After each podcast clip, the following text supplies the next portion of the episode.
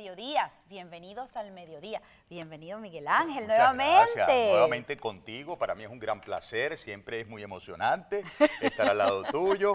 Pero voy a ser serio porque la última vez tú sabes que quienes seguían en vivo el programa, no, yo sí les hago caso a ellos. Me dijeron que yo te tenía un chalequeo. Entonces yo les prometo que voy a ser serio el primer minuto. Ok, Después muy bien. le damos. Muy bien, muy bien. Qué gusto, qué gusto estar contigo nuevamente aquí y qué gusto estar viviendo contigo unos momentos de gran expectativa, de gran emoción, sobre todo porque el mundo está palpitando con los ojos puestos en Colombia. Ah, así es. Sí, este señora. domingo ya.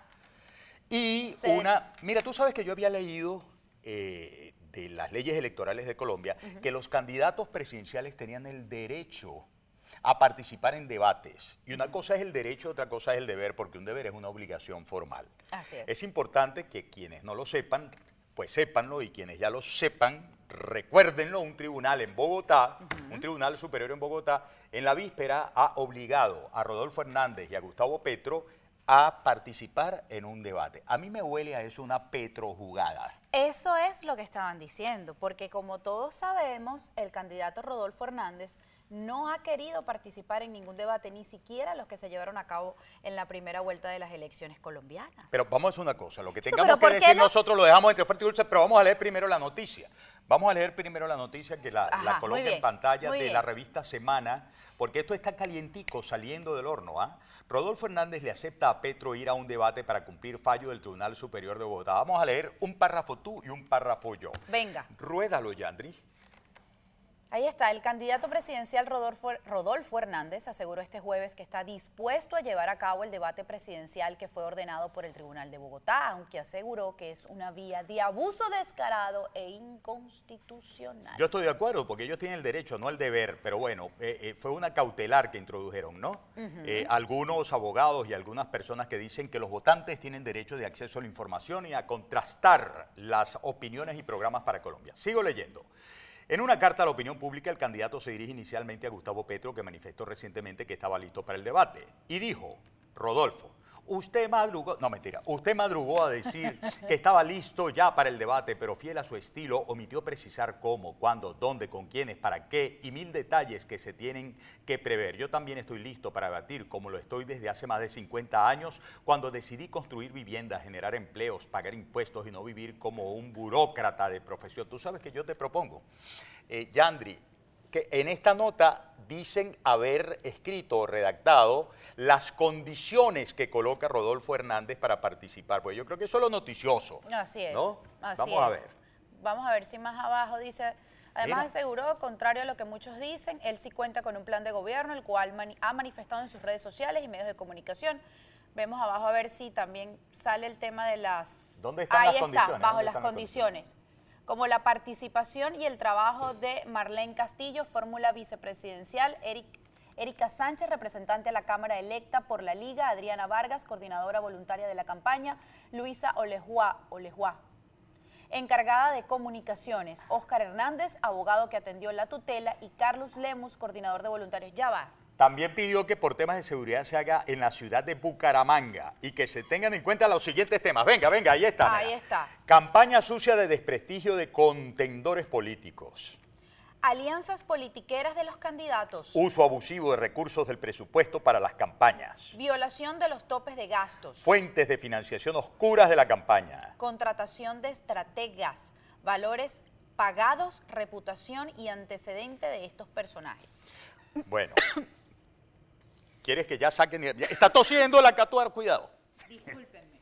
Este, es que me ahogué leyendo el tema de las ¿Por condiciones qué? ¿Qué, de- qué- qué te causó el ahogo? de Rodolfo Hernández, porque él está pidiendo que, por lo que estoy entendiendo en el párrafo anterior que leímos, de antes de que dijera que se había que tomar ciertas eh, condiciones, él nombró un gentío como que esa gente también tiene que participar en el debate. ¿Está No bien así sé, no sé, que tengan acceso. Lo cierto es, la noticia a esta hora es que Gustavo Petro aceptó las condiciones de, robar- de- de Rodolfo Hernández. Así Y es. Gustavo Petro ha dicho que esas condiciones son una burla al derecho y, y realmente que, que- que Rodolfo Sí. Hernández no está aceptando, Bella. sino burlándose. Ahí Y está la carta pública. A pesar de su provocadora carta procedo a contestarle que él es un niño de Dios, el santo niño de Atoche.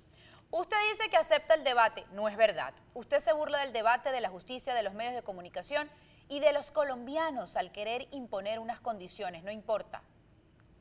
Su desprecio a las más mínimas normas democráticas es total y revelador. Su desprecio a los millones de colombianos que tienen derecho a contrastar nuestros programas y soluciones es muy calificador. Nos vemos en Bucaramanga, por supuesto, Gustavo Petro.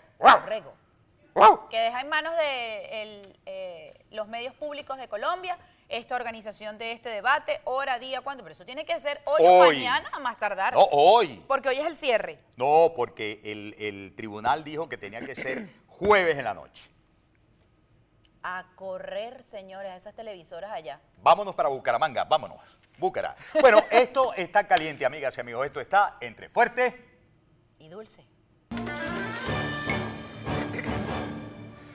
Yo creo que es una buena idea que el viejito Rodolfo Hernández, con la espontaneidad que luce cuando le hacen preguntas difíciles en las que si es muy complicada la cosa, dice con toda sencillez, yo no soy experto en eso, pero los expertos están en Colombia y yo voy a tener buen tino en llamarlos a ellos, nos reunimos, nos ponemos de acuerdo y le tenemos el mejor planteamiento porque Colombia no necesita alguien que se crea un genio cuando lo que tiene es debajo de la manga un plan ya absolutamente predestinado en contra de los colombianos, que es como se refiere él a, Gustavo Petro. ¿no? yo, le, yo pregunto aquí, inocentemente, ¿será que Rodolfo Hernández tendrá traductor para este debate, Miguel Ángel? ¿Por qué? Bueno, porque en todas las declaraciones eso no fue lo que él quiso decir.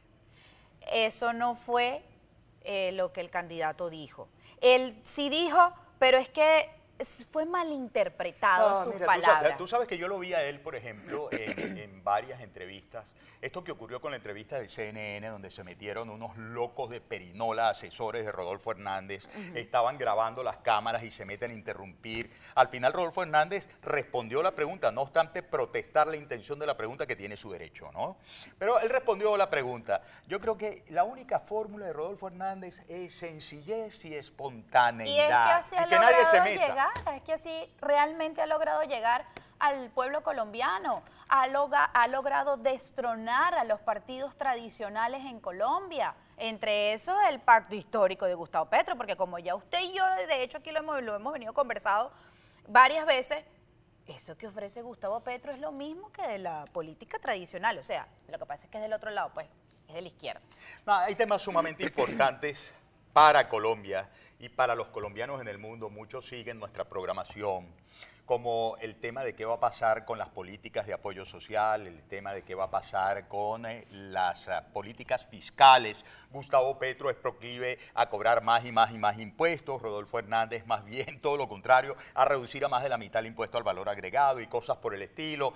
Pero hay temas de gran calado que tienen que ver con la deriva de Colombia y con la deriva de América Latina. Por ejemplo, y, que no me gusta no haber visto que Rodolfo Hernández colocara en su lista de condiciones estos temas.